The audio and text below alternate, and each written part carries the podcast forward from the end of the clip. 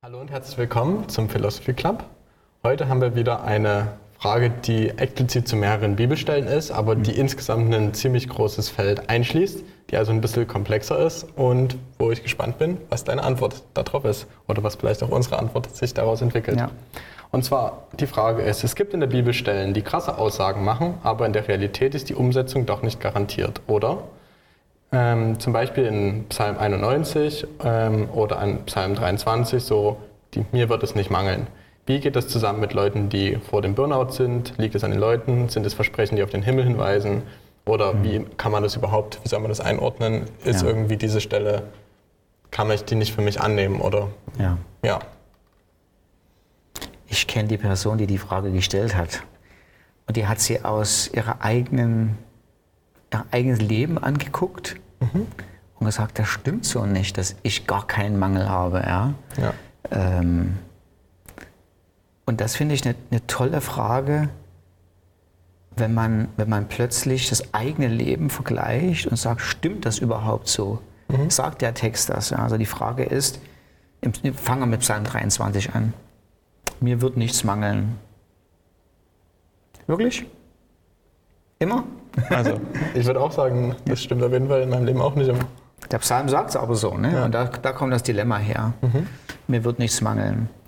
Und ich denke, wie man an die Frage rangehen muss, ist schon, ist schon die, die größere Frage, was meint denn der Psalmist mit mir wird nichts mangeln?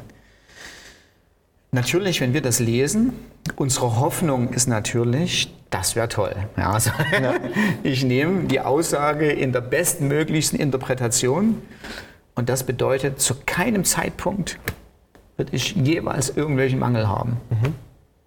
Bis die Realität mich auffahren lässt mit meinem Auto wie so gegen so eine Wand. Ja, so bumm. Realität sieht anders aus. Ähm, Und dann ist die, die große Frage, was ist jetzt mit dem Psalm? Und dann muss man den Psalm hinterfragen und muss fragen, ist das das, was der Psalmist sagen wollte? Ich glaube nicht, weil der, der, der, derselbe Psalm, sel, selbe Psalm ähm, hat ja später Indizien, dass es vielleicht doch ein bisschen anders gemeint ist.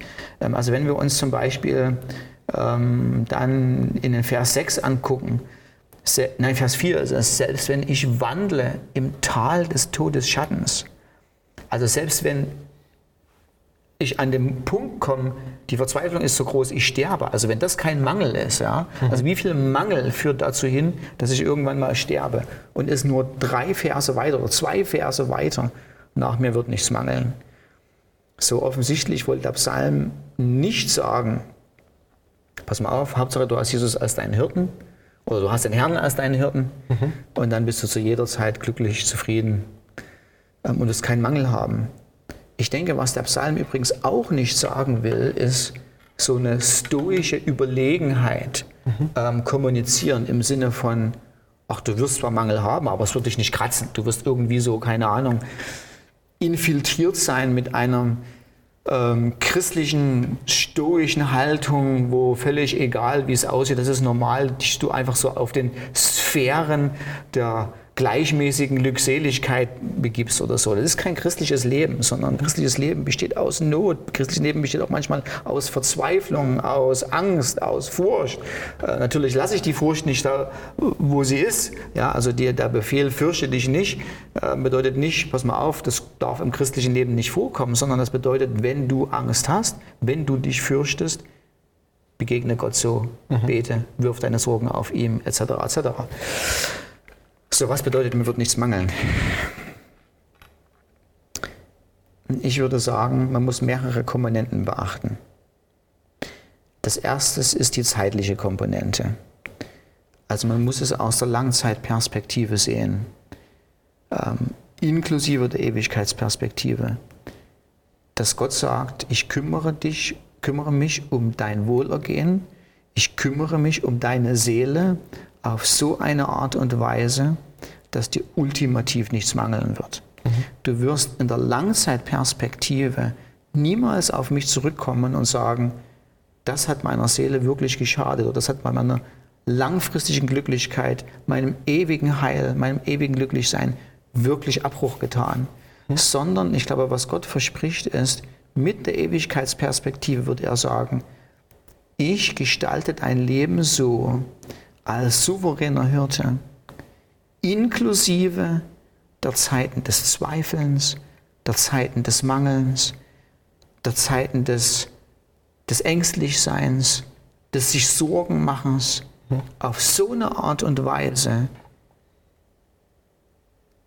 dass alle Dinge dir seinem ultimativen Besten dienen werden und zu meiner größten Herrlichkeit. Ja. Das Nummer eins. Und zweitens denke ich, ähm, kommt der Absolutheitsanspruch. Also ich glaube, die Psalmen wollten nie diesen, die Psalmen kommunizieren akkurat, wer Gott ist. Er ist der gute Hirte.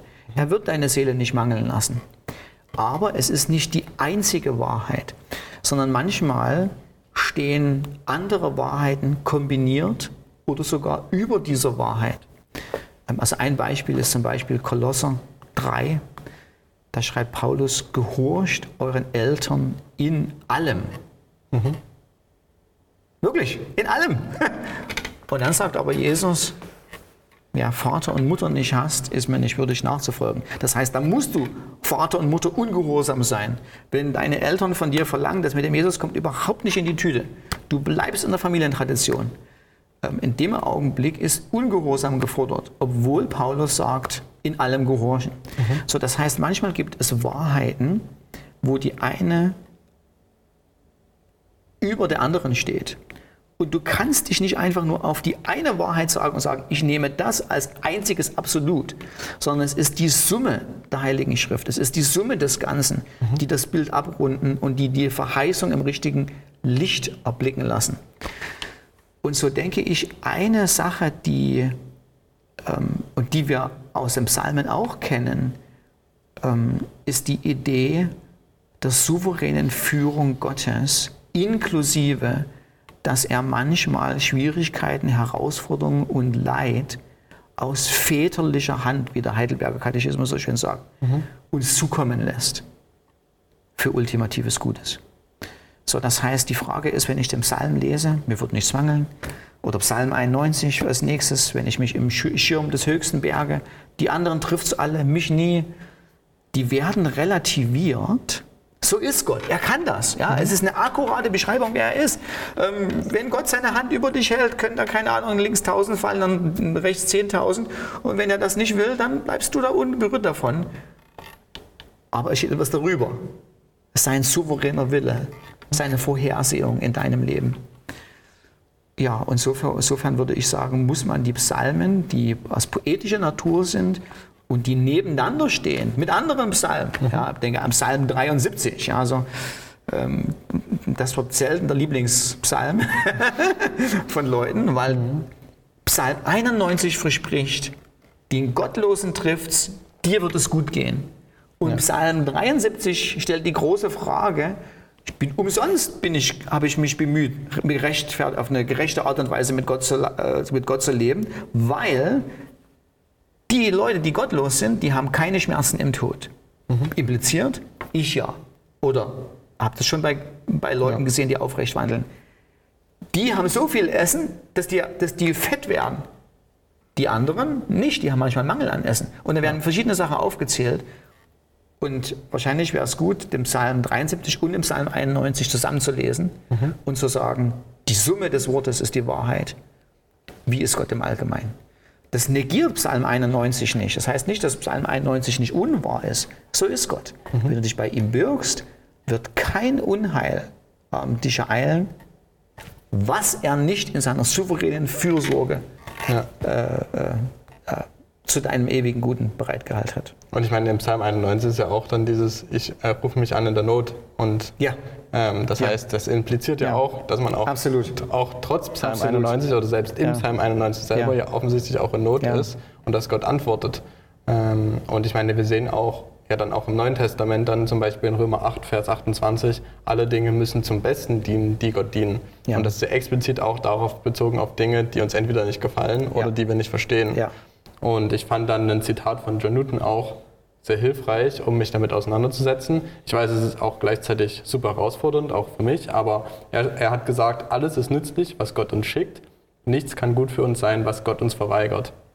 Und auch wenn das irgendwie für uns menschlich so absurd ist, mhm. dass, dass wir einfach sagen, okay, wie kann etwas nicht gut für mich sein, was ich mir selber wünsche, was ja. Gott mir aber offensichtlich verweigert, ja. müssen wir aber trotzdem eingestehen, dass Gottes Blick natürlich viel weiter ist und viel größer ist und wir in der Bibel immer wieder die Aufforderung haben, Gott zu vertrauen, dass seine Wege besser sind als unsere Wege und nur weil wir irgendwas nicht bekommen, was wir gerne wollen, ähm, das nicht heißt, dass Gott halt nicht gut ist oder ja. dass Gott sich nicht kümmert oder dass Gott nicht ja. versorgt. Und gleichzeitig spricht uns die Bibel ja auch nie von unserer Verantwortung frei, ja. dass wir unsere eigenen Dinge, also unsere eigenen Schritte halt ergreifen müssen. Also deswegen kann man das halt nicht so komplett trennen und sagen, okay, wenn ich jetzt irgendwie herausgefordert bin oder ein Problem habe, liegt es entweder daran, dass ich selber schuld bin, kann vielleicht sein, muss aber definitiv nicht sein. In den meisten Fällen nicht. In den meisten Fällen nicht.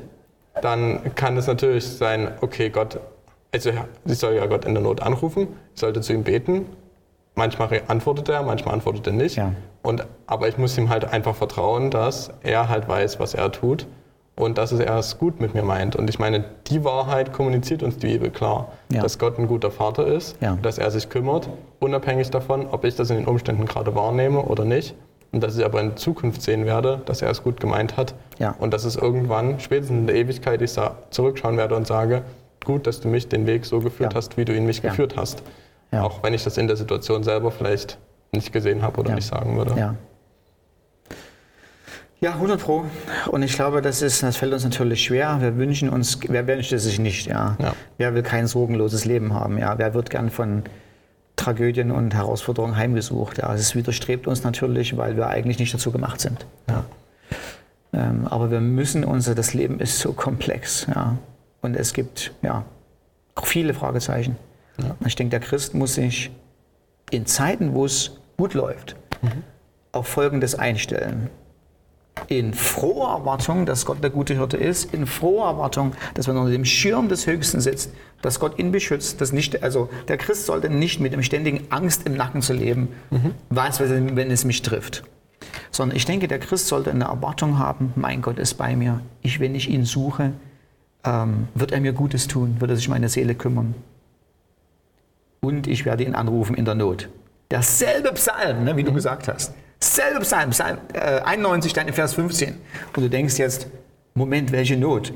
Ich dachte eigentlich, wenn ich unter dem Schirm des Höchsten sitze, kenne ich keine Not. Also im Psalm selbst ist der Konflikt nicht aufgelöst.